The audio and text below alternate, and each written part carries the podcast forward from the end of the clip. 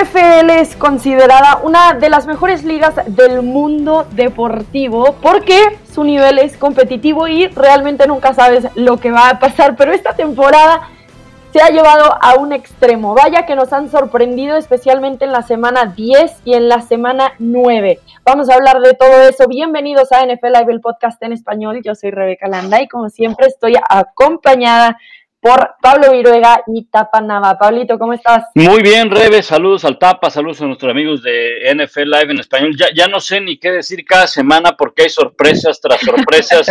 este, puede ser que hasta NFL Live, eh, el podcast en español, tenga sorpresas también en las próximas semanas. No lo sé, ¿verdad? Pero pues así son las sorpresas, inesperadas, ¿no? Aquí todo puede pasar, Tapa. Sí, no, y espero que en esas sorpresas nosotros no seamos derrotados, ¿no? Como ha sucedido en las últimas tres semanas, ¿no? Vamos a ponerlo de esta manera, a través de las primeras siete semanas de la liga, los cinco mejor, las cinco mejores marcas de toda la NFL pertenecían a la conferencia nacional y tenían un récord combinado de 34. En las últimas tres semanas, esos mismos equipos, me refiero a los Cardinals, Packers, Bucaneros, Rams y Cowboys, tienen marca combinada de 6-8. De esa manera les ponemos las sorpresas y aunque nadie lo crea, los underdogs, es decir, los desfavorecidos en las apuestas, las últimas tres semanas tienen marca ganadora contra los que se supone que eran favoritos para los apostadores y que se suponía que tenían mejor marca y por eso deberían de haber ganado sus partidos. Así es la NFL ya no sé si decir que es Any Given en un domingo cualquiera, parece que esto ya es un mes cualquiera. y sí, donde ya ni Las Vegas gana contra la NFL. Y bueno, esa paridad evidentemente se ha visto reflejada en nuestros Power Rankings, que no sé a ustedes, pero prácticamente en los míos, cambio quién está en el número uno semana con semana. ¿Cómo aparece el Power Ranking de esta semana para nosotros? Ya está eh, hecha pública, evidentemente, en las redes sociales de ESPN, si ustedes quieren ir a verlo, igual se los vamos a platicar aquí. Así que Pablo, ¿quién tienes en la posición número uno y síguenos platicando hacia abajo? Pues sí, ahí están en, la, en, bien dices, en las redes sociales, en ESPN, en ESPN Deportes, el de Sebas, Lalo, el Tapa, el tuyo y el mío. ¿Y qué te parece si, si bueno, pues es que yo creo que va a cambiar, no, no importa del 1 al 5, del 5 al 1, ¿no? Voy a empezar del 5 al 1, Rebe, para hacerlo así como que un poquito más este dramática la cosa. Emocionante. Suspenso. Suspenso, claro, a todos nos gusta el suspenso. este y el morbo, sobre todo. Oye, a ver, número 5. Voy a poner a los Bills de Buffalo, pero la semana pasada los Bills de Buffalo no estaban en el número 5. En el número 4 voy a poner a los Dallas Cowboys que la semana pasada no estaban en el, dentro de los cinco mejores. En el 3 voy a poner a Arizona que sí estaba dentro de los cinco mejores, pero estaba en la posición número uno. En la posición número dos voy a poner a Green Bay, que subió. Y en la posición número uno voy a poner a Tennessee. Le voy a dar a Tennessee el número uno. Yo sé que muchos van a decir, pero ¿cómo? Por arriba de Green Bay y lo que quieras. Es el equipo más enrachado en la NFL. Lleva seis victorias de manera consecutiva y las últimas dos sin Derrick Henry. Cuando se lesionó Derrick Henry, todos pensábamos, este equipo está acabado, van a perder contra los Rams, les va a ir muy mal, que no sé qué. Le ganaron a los Rams, ganaron la semana pasada. Solo por eso les doy el número uno, donde probablemente Green Bay, eh, Arizona, incluso hasta Dallas sea un mejor equipo que, que Tennessee, pero han ganado seis de manera consecutiva. Eh, sí, los Titanes han sorprendido mucho por cómo han sacado adelante. Ahora sí podemos decir que esta ofensiva, como bien mencionas, Pablo, eh, tal vez no es más fuerte como los otros equipos. No se ha visto completamente efectiva sin Derrick Henry. Sabemos que de ahí vienen, pero han conseguido esas victorias. Tapa, ¿tú cómo los tienes? Muy parecido. Lo que es increíble, ciertamente, es que esto esté cambiando tan fuerte, ¿no? Porque se suponía durante las primeras seis, siete semanas se mantuvieron entre, entre el 1 y el 2, o por lo menos entre el 1 y el 3, los Rams y los Bucaneros de Tampa Bay. Ambos equipos han perdido contra equipos en los que ellos eran favoritos eh, de manera consecutiva dos semanas, algo que no se veía desde 1972, por cierto, para tres de los mejores equipos clasificados en la mayoría de los rankings. Yo tengo en el número 5 a los Bills de Buffalo eh, ese equipo ha sabido reorganizarse y rearmarse después de que han sufrido derrotas. La más bochornosa obviamente debe ser la de Jacksonville, porque cualquiera que pierda contra Jacksonville las próximas dos temporadas va a ser una vergüenza. Pero si vemos la manera en que fueron y aplastaron esta semana, pues te das cuenta que tienen talento y tienen ofensivo y defensivo. El número cuatro, los Cowboys. Los Cowboys tienen un buen equipo a la ofensiva que podría ser un equipo all pro prácticamente en ocho de las once posiciones. Pero lo más sorprendente es que están jugando con una defensa que en realidad no tiene tanto talento en el papel ni tantos nombres. Y haberse repuesto de lo que normalmente ellos sufrían, que era, bueno, empezamos bien y de repente nos caemos, o empieza la, telenovela, o a ver qué muchacho amaneció arrestado, o vamos viendo en qué estado llegan a entrenar, etcétera, no ha sucedido. Los Cowboys le metieron 43 puntos a los halcones de Atlanta, que es un mal equipo, pero pudieron haber sido 60 si no sacan a Dak Prescott cuando empezaba el último, el último cuarto.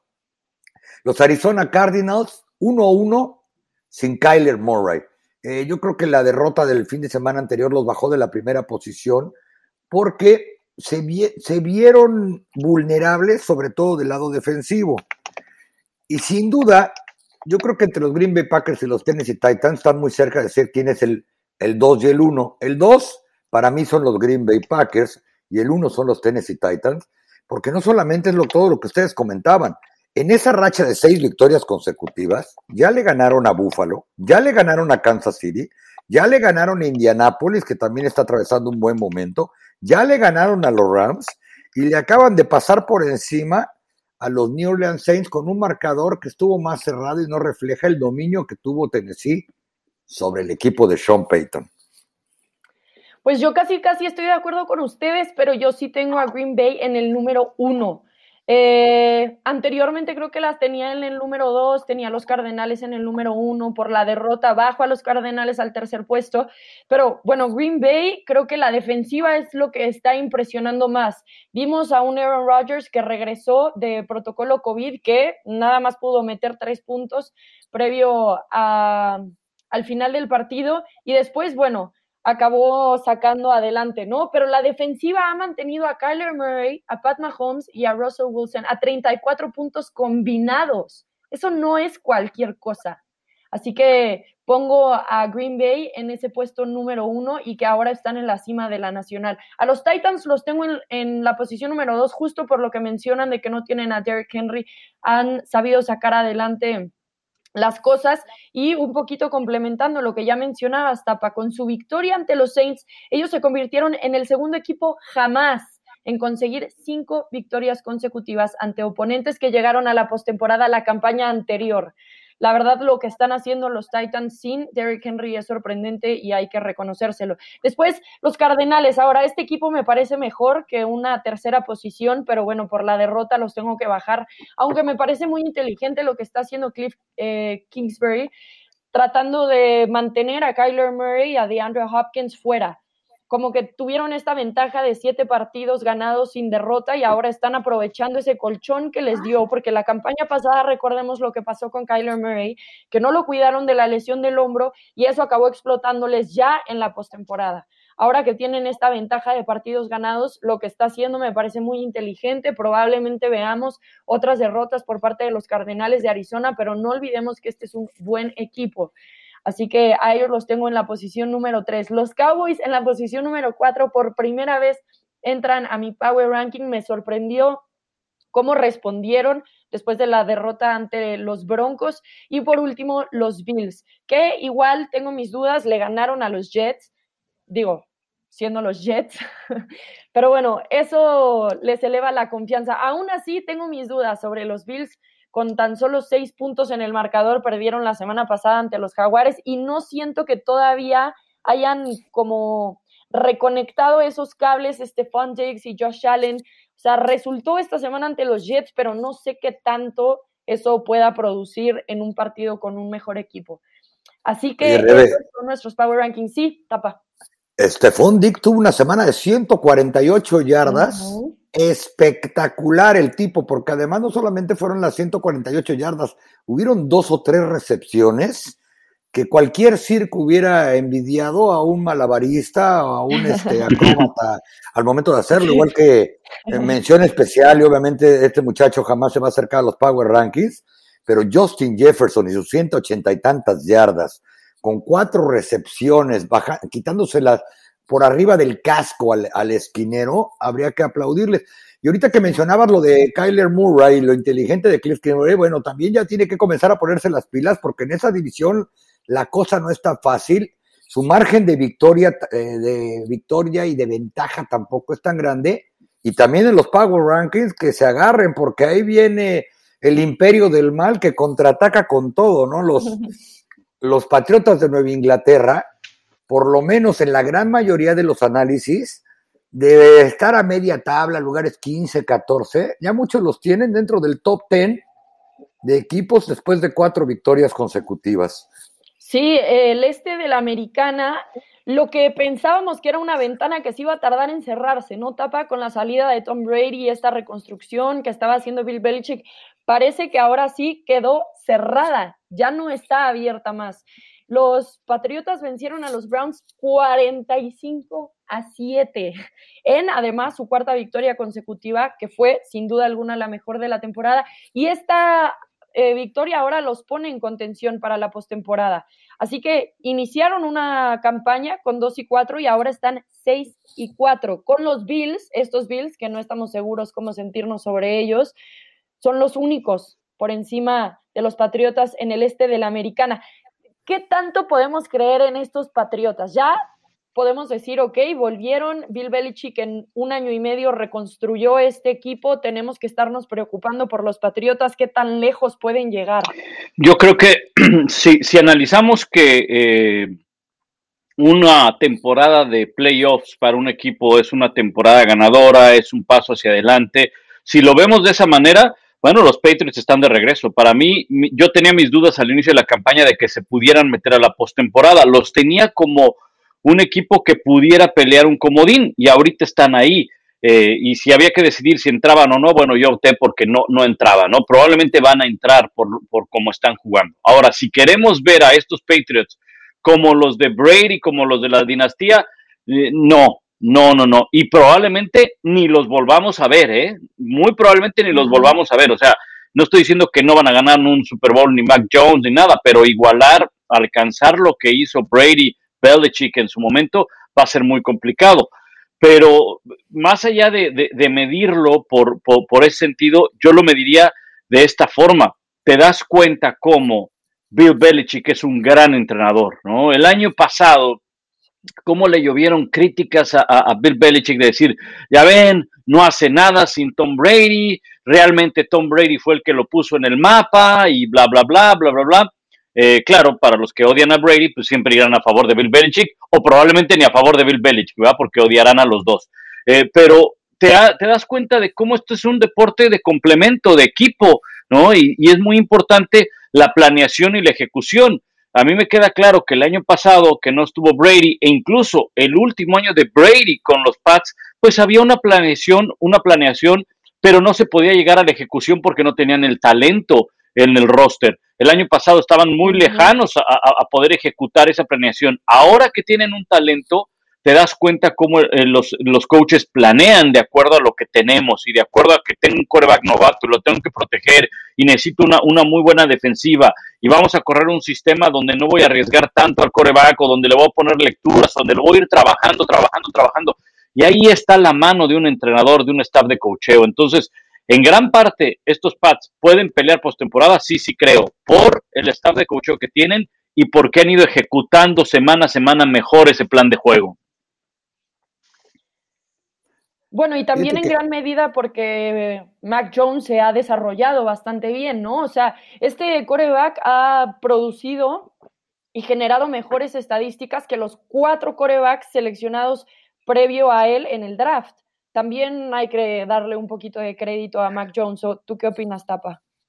Sí, no, yo creo que eso ha sido precisamente parte del proceso y por eso es que no es que estemos hablando de que si están o no en posición de llegar a la postemporada. Este equipo tiene la misma cantidad de victorias que los Bills de Buffalo, sea como sea. E incluso han, jugado un partido más, pero en el momento eh, que los Bills se vuelvan a tropezar, hay que ver el calendario de los Patriotas para darse cuenta de que, pues no, probablemente en las próximas dos o tres semanas vamos a saber si en realidad son un equipo que no solo pueda llegar a la postemporada, sino que sea competitivo. Obviamente no va a ser el favorito para llegar a Super Bowl ni juegos de campeonato de conferencia para nadie. Pero esta semana enfrentan a Atlanta y después de lo que le vi a Atlanta contra los Cowboys, sinceramente, pues tiene que ganar Patriotas. Pero después vienen Tennessee, Buffalo e Indianapolis y Buffalo.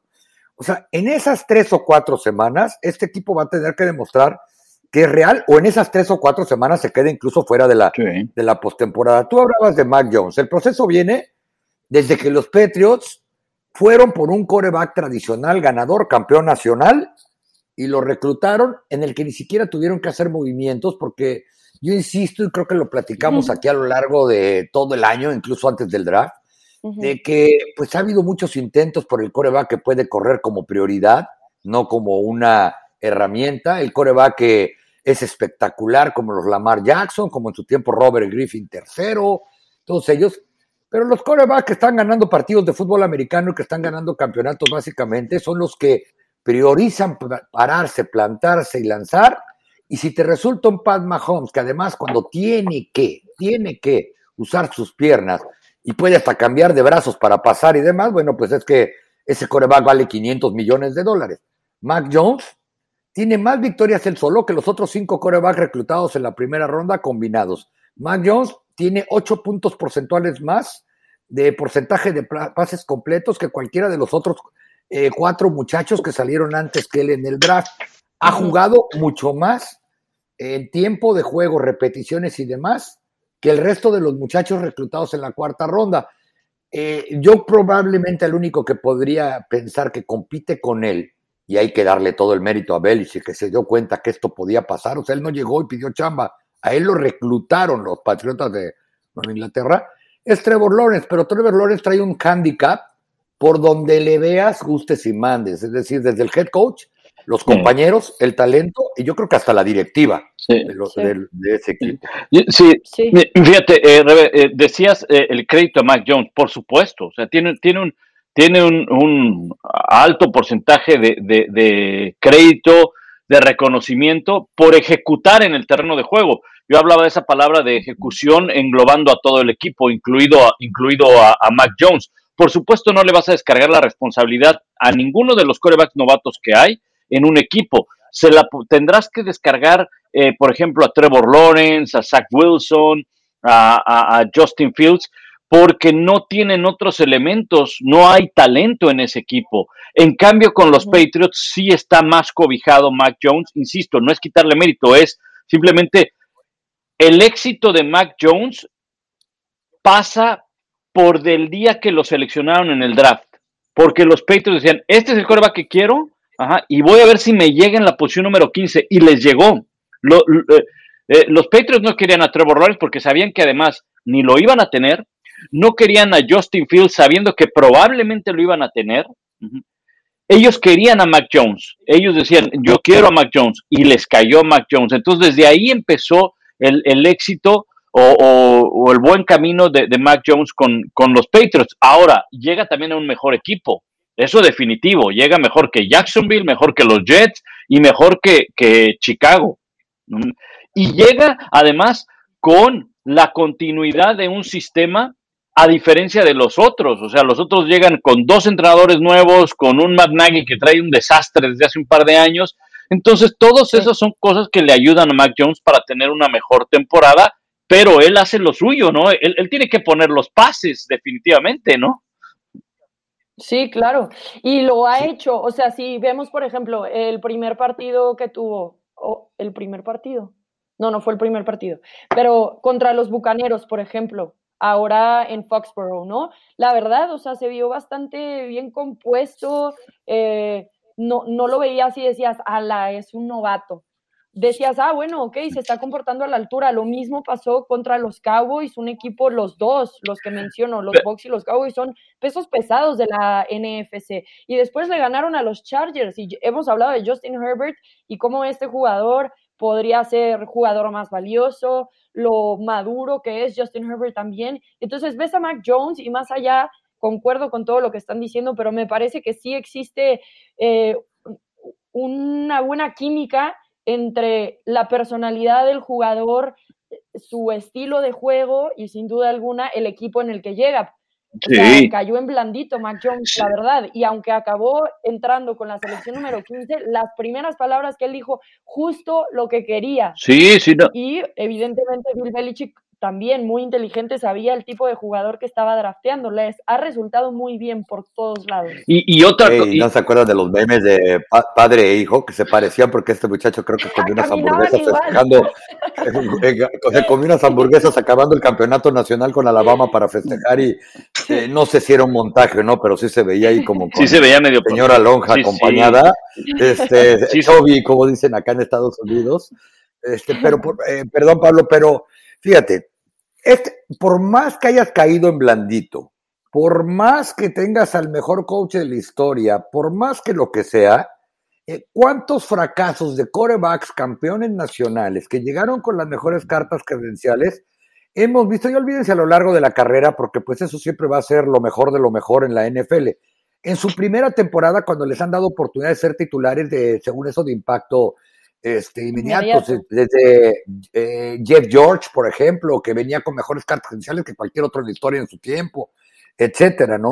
Este muchacho, ¿se acuerdan que cuando alguna vez entrevistaban a Nick Saban o los grandes analistas de draft decían, la gran ventaja que tiene es que, perdón por la palabra porque no existe, pero es coachable, es entrenable, escucha, ve, pasa. El tipo tuvo que aguantar tres años en Alabama, viendo cómo le giraban Nick Saban instrucciones a Jalen Hurts, después a Tua Taigo Bailoa. Y pues tuvo la paciencia para aprender a que llegara su momento y ejecutar. Yo creo que esa está siendo una, una gran virtud. Oye, Pablo, y la suerte también de los Patriots, ¿no? Porque ellos lo han reconocido que cuatro lugares antes de que lo reclutaran, incluso llegaron a marcarle a los Cowboys y decir, oye, porque estaban antes que ellos, a lo mejor vamos a necesitar tu pick, y los Cowboys dijeron a mí ni me volteé a ver, ¿no? Porque ellos estaban pensando que iban a poder tener a Patrick Surtain, que hoy le dan gracias a Dios a que no fue así, este, pero sinceramente, el que les haya llegado fue un poquito también de haber analizar qué necesitan los cuatro equipos o cinco que están enfrente de nosotros y a ver, vamos a aguantarnos, no amarren al, gerente general, porque ojalá llegue o vamos a tener que jalar del gatillo nos va a costar más probablemente en personal o en selecciones futuras. Sí, porque vale la pena, mira, eh, recordar todos esos días del draft. y, yo me acuerdo que a raíz del movimiento de San Francisco, que ustedes recordarán, brincó hasta la tercera posición y ya no podía brincar más porque los Jets y los Jaguars dijeron, oye, aguántate, ¿no? O sea, nosotros no tenemos ni cadenero, carnal, tú por lo menos ya tienes algo, San Francisco, ¿no? O sea, nosotros tenemos que decirle a un papá de la tribuna que baje aquí a mover el dado. Que por favor baje a ayudar. Sí, que baje a ayudar, bueno. después, de pesar a los niños. Sí, sí, sí, o sea, no, no, y al papá hay que ponerle un garrafón de agua porque se nos deshidrata en el segundo cuarto. Entonces, pero no podían subir más. Y yo me acuerdo que cuando suben los 49ers, muchos de los analistas eh, decían, hey, los 49ers van a ir por Mac Jones, ¿no? Porque encajaba mucho con el sistema de, los 49ers, porque encajaba mucho con el esquema de juego de Jimmy Garoppolo, porque son, insisto, no, no quiero decir que sea mejor o no, pero son más o menos del estilo Jimmy Garoppolo, Tom Brady, Mac Jones, o sea, son quarterbacks de bolsillo que no van a apostar, como decía el Tapa, por correr. Pero finalmente sí, o sea, corren con mucha suerte los, los Pats, ¿verdad? De que les cae el coreback que ellos quieren. Mira, me acuerdo mucho del año pasado, Tapa, eh, eh, nos tocó hacer la, las, la postemporada y Alabama pues siempre está ahí, ¿no? Alabama siempre está en, los playoffs. Y, yo me acuerdo que eh, cuando hablábamos de Mac Jones, de inmediato la gente o, algunos analistas decían, bueno, a ver, pues es que quién no en Alabama va a tener números brillantes, ¿no? De acuerdo, tienes los mejores jugadores de la nación o de los mejores jugadores de, la nación, pero al final tú tienes que hacer tus pasos hacia atrás, tú tienes que poner un pase dentro de los linebackers, volar a un, a, un linebacker, eh, ponerlo por, por adelante del safety, o sea, tú tienes que poner el pase, no es que te lo vayan a poner, o sea, no es de que, a ver, canal, ya llegó Mac Jones y es Alabama y safety, tú tírate, este, correr, tú resbálate, no, o sea, tienes que ejecutar y lo está haciendo poco a poco Mac Jones semana a semana. Y yo insisto, mucho reconocimiento a él y la mano también del entrenador, porque otra decisión bien difícil que tomaron los Pats, ¿no? A lo mejor ahorita diríamos, nah, pues qué tan difícil va a ser, pero la decisión fue arriesgada y, difícil. y arriesgada, arriesgada y criticada. Le dieron las gracias a Cam Newton y se quedaron con Mac Jones, ¿no? Entonces, eh, eh, fue, fue, una decisión eh, valiente, valiente la que, la que tomó este Bill Belichick, como valiente fue la decisión que tomó hace algunos años cuando decidió sentar a Drew Bledsoe y poner a Tom Brady después de la lesión cuando ya estaba listo, ¿no? Ya estaba listo. Dicho sea de paso, nada más déjame hacerle ahí el, promocional de, esta eh, serie que acaba de salir en, ESPN Plus y en Star Plus en, Latinoamérica, Man in, the Arena. Relatan la semana del Super Bowl. No sé si se acuerdan, pero en la final de conferencia Tom Brady se lesiona el tobillo tiene que entrar contra Pittsburgh Drew Bledsoe y Drew Bledsoe saca esa final y juega de manera espectacular. Ya lo habían sentado en temporada regular a Drew Bledsoe, habían dicho, hey, va a ser, va a ser Brady. Ahí tomó una decisión, pero para la semana del Super Bowl, Bill Belichick los, les habló en la semana del Super Bowl y no les voy a contar más para que vean la serie, pero relatan cómo fue que les dijo quién iba a ser el coreback titular para el Super Bowl. O sea, ¿Qué, ¿qué, decisión tienes que tomar? Además de un coreback que le acababan de dar un contrato de 100 millones de dólares a Drew Bledsoe. Entonces, es una buena decisión lo que hizo Bill Belichick en, esta pretemporada, ¿no? Sí. ¿Y sabes qué?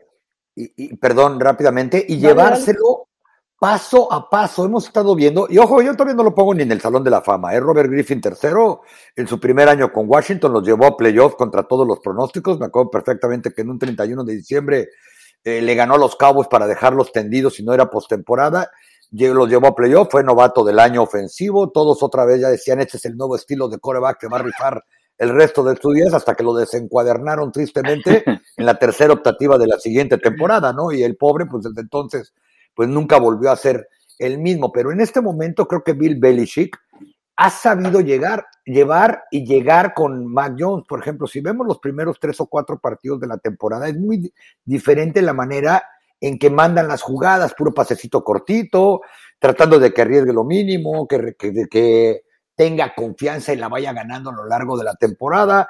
Ahora prácticamente sus completos, sus completos, los últimos tres juegos han sido casi de tres yardas más que en los anteriores partidos en promedio. Y eso también tiene su gracia para no acabarte física y mentalmente a un muchacho que, como bien dices, Pablo, no se trata de estar rodeado de talento, o quizás sí, pero si algo enseñó Mac Jones entonces es que puede ganar partidos si lo rodeas del talento y el, y, el cocheo suficiente. Hay cuántos hemos visto que por más que les pongas un Dream Team alrededor y a Vince Lombardi, no la van a hacer en la NFL jamás.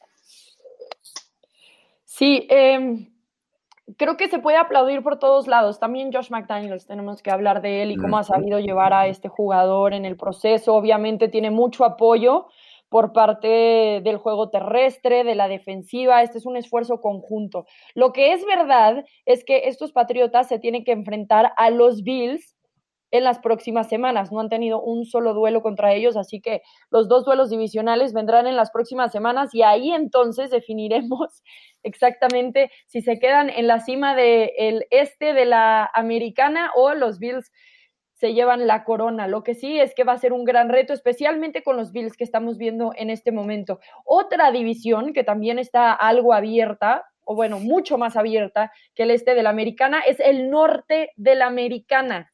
Hace un par de semanas los Bengals estaban en la cima de la AFC y ahora están cerca del fondo de su división.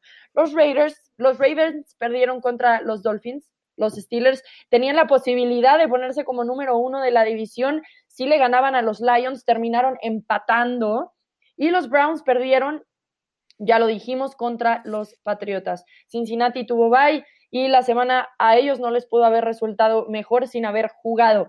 ¿Qué vemos pasando en esta división que está completamente abierta para cualquiera de estos equipos?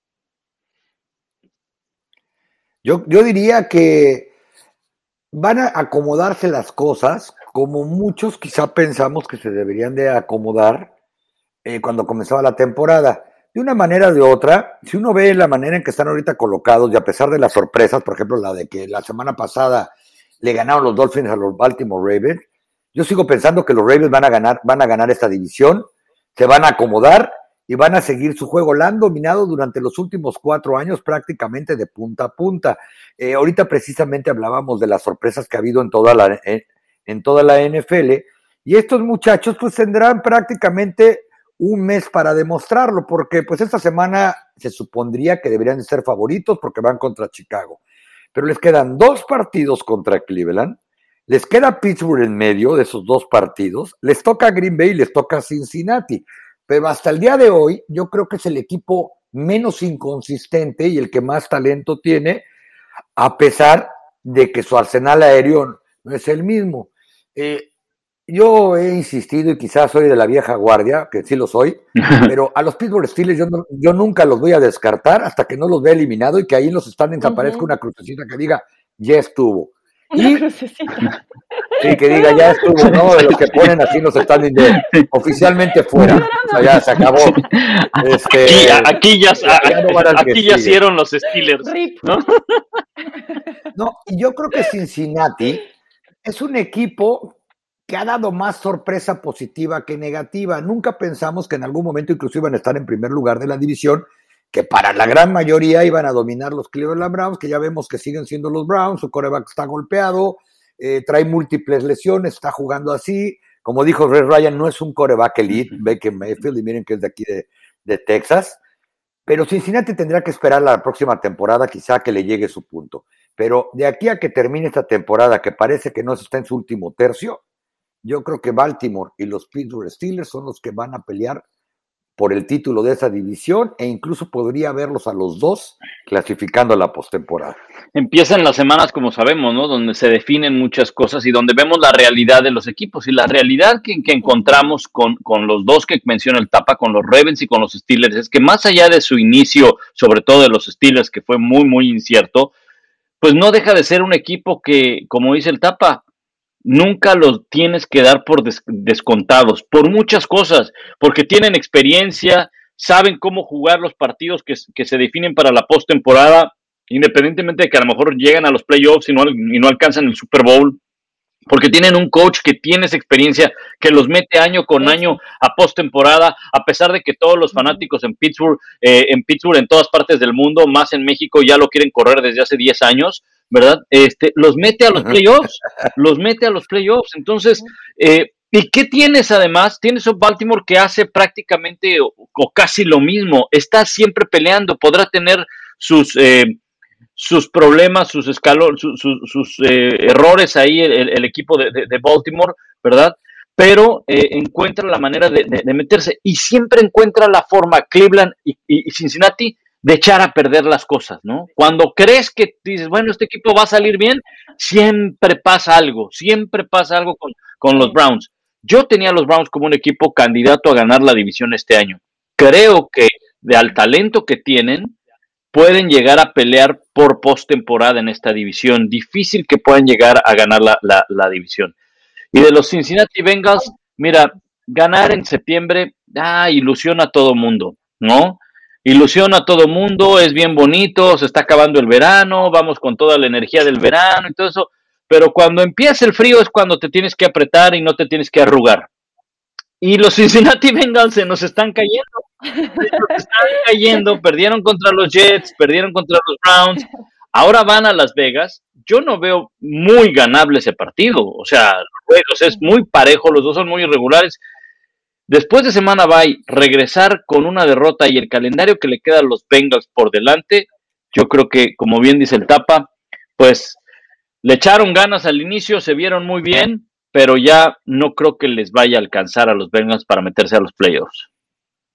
Sí, y tal vez podamos pensar en los Bengals como un equipo eh, que sigue trabajando, que sigue encontrando su identidad, que tiene un muy buen receptor, un coreback joven con mucho talento, pero que todavía tiene que madurar mucho para empezar a ganar esas batallas difíciles pasando septiembre. Los Browns, a mí me da lástima porque también tenía como esta idea, Pablo, igual que tú, pero creo que las lesiones sí han afectado mucho a este equipo yo sé que todos los equipos tienen lesiones, pero Baker Mayfield literalmente está lanzando con un hombro fracturado.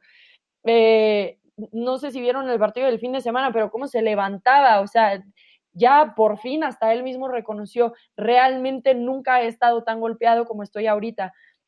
No les ha resultado muy bien, han sacado la casta con sus suplentes, sus corredores suplentes, sus linieros suplentes, el coreback no han tenido necesariamente que meter a suplente más que me parece una vez en esta temporada, pero ahí, o sea, están cayéndose a pedazos.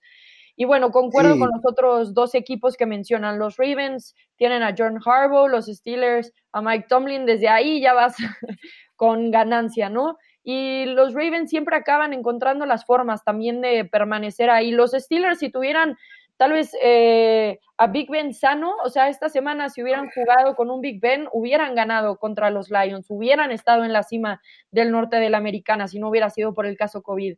Así que sin duda alguna esos dos equipos son los que acaban peleando por esta división. ¿Querías agregar algo, Tapa?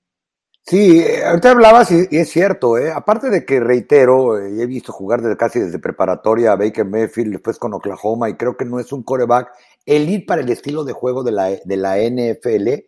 Creo que este equipo, como bien dices, se ha mantenido compitiendo y peleando porque tiene demasiado talento en todas las demás posiciones. Por eso, para mí, sería una gran decepción que no fueran a la postemporada, como creo que les peligra y que van a tener que ganar precisamente como dice Pablo, en esas semanas donde los hombres se separan de los niños porque tienen dos partidos consecutivos contra Baltimore, porque van a enfrentar a los Steelers, es decir, ellos van a empezar a jugar playoffs cuando comience diciembre, prácticamente, para poder avanzar a los, a los verdaderos playoffs. Pero uno ve el roster de, este equipo, tienen uno de los tres mejores corredores que hay en la NFL, sin duda que es Nick Shaw. Tienen probablemente al defensivo del año, que es Miles Garrett. Entonces, dice, tienen creo que un buen coach. Entonces uno dice, bueno, pues ¿dónde está la situación? Pues será que de plano es el jersey y tendrán que cambiarse los colores o para quitarse el mote de que los Browns, pues siempre van a ser los Browns, porque era para que fueran dominando. Tienen más talento que los Steelers, prácticamente en todas las posiciones, y tienen más talento, creo yo, a la ofensiva por mucho que los Baltimore Ravens. Sí, de acuerdo. A ver, a ver Cincinnati, ¿eh? eh yo, yo sigo pensando que Cincinnati no va a dar pelea ahí y este y ojalá para los pocos aficionados de los Bengals que este que no sabes cómo también nos cachetearon eh o sea a mí me cachetearon porque en una transmisión dije no estamos hablando de equipos que compitan y como no hablábamos de Cincinnati salvo de los Ravens de, los Browns y de los Steelers entonces semana a semana venía el recordatorio. Mira cómo van mira cómo van curiosamente en las últimas tres semanas la alarma se descompuso el internet se cayó ya no hay Twitter no sé qué ha pasado pero este Oye, no, que se reporten los aficionados de los Bengals que hablen español, la verdad, porque eso sí sería nota, ¿eh? o sea, sí deberían de, manden mensajes allá al podcast, que repórtense, porque eso sí es nota. Sí, pero bueno, va, está interesante, está interesante la división y creo que eh, si Cincinnati logra mejorar contra los Rams, perdón, contra los Raiders, que tienen oportunidad de ganar ese partido, se va a poner todavía muchísimo más interesante, pero por ahora Cincinnati va a la baja y los otros tres, bueno, al menos Pittsburgh y los Ravens van para arriba, ¿no? Qué bueno que mencionas a los Raiders porque también el oeste de la americana está completamente abierta. Hubiéramos pensado al inicio de esta temporada, o yo por lo menos estoy en esa categoría, que sin duda alguna los Chiefs estarían en la cima del oeste de la AFC, todos los demás estarían peleándose por quién no es el peor de la división. Y ahora esto está más abierto que cualquier libro que he leído, porque realmente los Chiefs pasaron de la semana pasada de estar en el fondo de la división a estar en el número uno. Ningún equipo de esta división tiene récord perdedor. Los Broncos, que son el que está más abajo, tiene marca 5 y 5. Así que todo también podría pasar. La semana pasada vimos ese destello de los Chiefs que esperábamos ver, pero si eso se va mantener constante está en duda todavía, porque no lo hemos visto a lo largo de la temporada. Empezaron muy bien la campaña, luego se cayeron. Eh, los Chargers también empezaron muy bien la campaña, ahora ya no están tan bien. Los Broncos, ni se diga, 3 y 0 y luego cuatro derrotas. Los Raiders es un equipo que vaya como han enfrentado retos esta campaña. John Gruden, Henry Ruggs, Damon Arnett, ¿Qué vemos sucediendo en el oeste de la AFC? Después de la semana pasada, ¿podemos ya confirmar que los Chiefs se quedan en la cima y tan tan?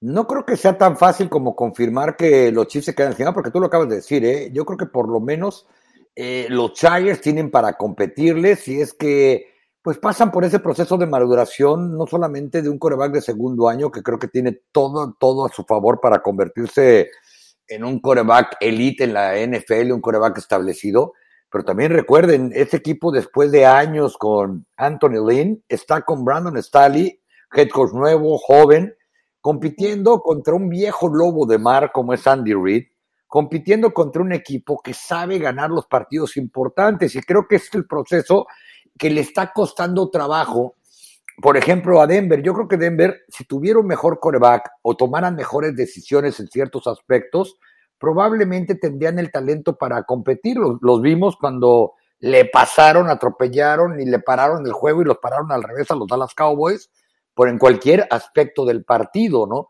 Eh, los Raiders yo creo que es un equipo que van a necesitar comenzar a renovarse, incluso ya está en la posición de coreback, ya Derek Carr, a pesar de que para mí es un gran, gran coreback, poco valorado, eh, pues también ya va a comenzar a jugar en los años más hacia la veteranía que hacia la juventud. Y los Chiefs, pues tienen un calendario muy complicado porque para empezar fueron campeones divisionales y acuérdense que ellos se enfrentan a lo mejor que hay en las otras divisiones y los calendarios más duros. Pero yo creo que sí, estando sanos y si la defensa mejora un poco, como ha sucedido las últimas dos semanas, si la, si la defensa hace muy parecido a lo que vemos, por ejemplo, en Dallas, que se dobla, se dobla, pero puede conseguir entregas de balón y Pat Mahomes deja de tirar intercepciones como lo ha hecho en las últimas tres semanas, este equipo ya nada más va a voltear a ver a sus competidores en esa división por el espejo retrovisor. Sí, yo creo que fíjate que con, los Chiefs eh, fue bien importante la, la victoria que obtuvieron este pasado fin de semana, ¿no? Eh, no solamente por la manera como aplastaron a, a, los Raiders, sino porque una vez más la defensiva hizo su trabajo.